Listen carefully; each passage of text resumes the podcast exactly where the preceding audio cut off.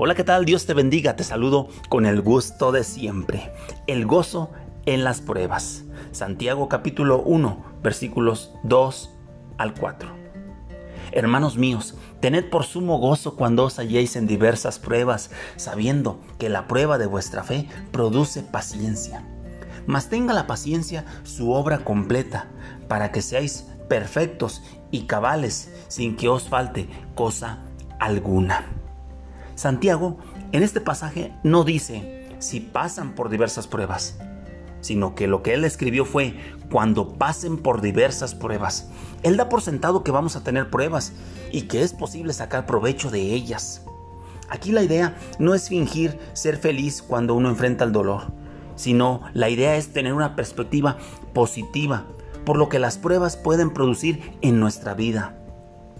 Santiago dice que debemos convertir nuestras dificultades en periodos de aprendizaje. Los tiempos difíciles a ti y a mí pueden enseñarnos paciencia.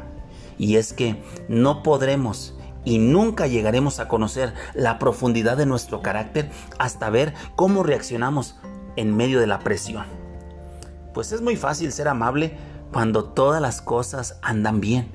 Pero, amigo y hermano que me escuchas, ¿Seguirás siendo amable cuando otros no te traten injustamente? ¿Seguirás siendo cortés cuando otras personas hablen de ti falsamente?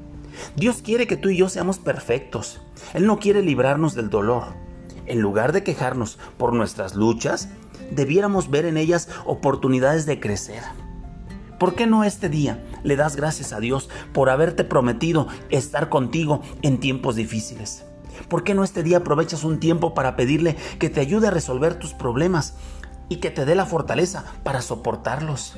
Y después de esto, sé paciente. Pues recuerda esto, Dios no te dejará solo con tus problemas. Él permanecerá cerca de ti y te ayudará a crecer. Por lo tanto, no pierdas el gozo en medio de las pruebas. Que tengas un excelente día. Que Dios te bendiga. Hasta la próxima.